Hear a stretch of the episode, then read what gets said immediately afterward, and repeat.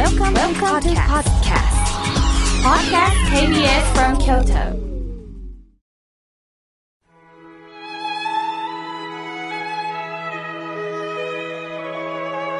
改めまして僧侶の河村明慶です今日の法話のテーマは雲と人間の心についてお話しいたしますさて秋に関連していろんな言葉が溢れています代表的なのが女心と秋の空です秋の雲の特徴はすぐに形や位置が変わり、時としてすぐに消えてなくなってしまいます。秋の空は気圧配置の関係で晴れたり曇ったり雨で移ろいやすいのです。低気圧と高気圧が日本の上空を交互に通るそうですね。では、女心は変わりやすくて、しかも消えてしまうこともあるということで、まあ、つかみどころがないということに関連されるのでしょうか。まあ、確かに、周りの女子にも数人いますね。さっきまで泣いていたのに、もう笑っているとか。一度誘ったんですが、断って来られたんですが、あ、それ、みおけさん行かないのって言ってみたり。すると付き合う男性も振り回されて困ったなという方もいるでしょう。でも皆さん、女心と秋の空、女性だけの限定でしょうか？女心と秋の空、由来を調べてみました。実は女心と秋の空より以前に男心と秋の空という言葉があったそうです。江戸時代のことです。既婚男性の移り気がとても寛容だったそうです。一方で、既婚女性においては夫がいながら他の異性に気を持つということはもう大きな罪にあたり、ある時には命を落とすこともあったそうです。理由は、女は男性に文句を言わず、ひたすら尽くしなさいという理由があったそうです。狂言の墨塗りにも、男心と秋の空は一夜にして7度変わるというセリフがあるそうですね。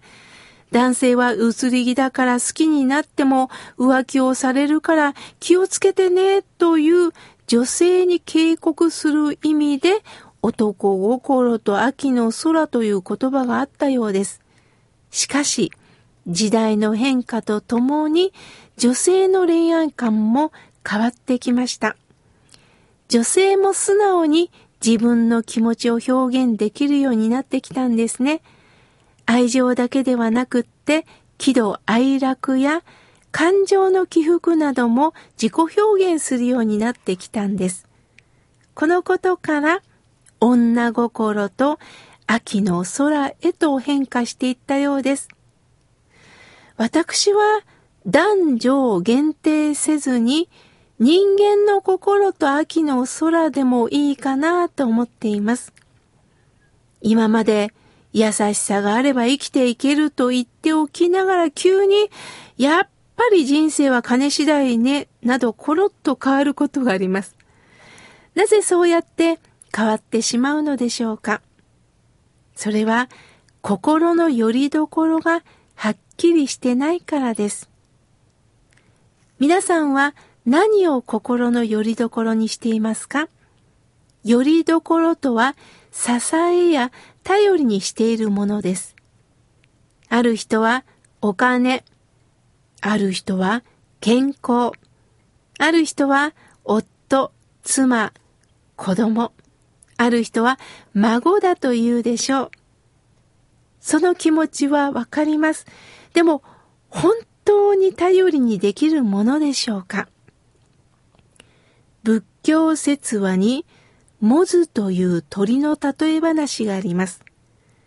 秋の間、せっせと餌を集め、モズはそれを木の枝に突き刺しておく癖があるそうです。寒い冬のために蓄えていくつもりなんですね。しかし木はたくさんありますし、同じような枝ぶりもありますよね。さあ、いよいよ餌を隠すときに、今度、探すときのための目印が必要です。モズは餌を突き刺した場所を確かめるために空を見上げました。すると、その餌を隠した枝の真上には大きな雲があったんです。そうだ、この雲を目印に、その真下に餌を隠そうと隠したんです。しかし雲は動いて流れますよね。いざとなって隠した餌も探しても雲が消えたために目印がなくなり、餌も見つけられなかったということです。それは移り変わっていくものを心の拠り所とし、頼りにして生きていることが失われてしまうということです。よくよく考えてみると、私たちが頼りにしてる拠り所、先ほど皆さんに伝えたのがお金です。増えていくことは楽しみですよね。またお金がないと不安です。しかしお金は同時に失っていく時もあるんですよね。例えば、全く予想もつかない、怪我をした、病気になったことによって治療費がかかることもありますよね。災害に遭い、家の修理代にお金がかかる。突然、お金がいるようになったり、また、あってはならないんですが、詐欺に引っかかることがあるかもしれません。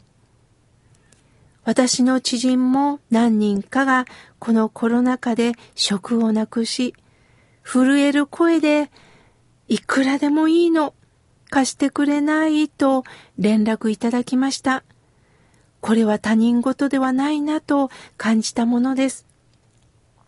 今度は夫婦や親子、家族、友達、永遠にこの人たちと一緒に寄り添いたい。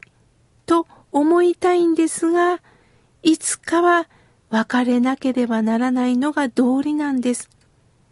大切な人を失う。これは本当に辛いですよね。でも、この悲しみというものはいずれか経験しなければいけないんです。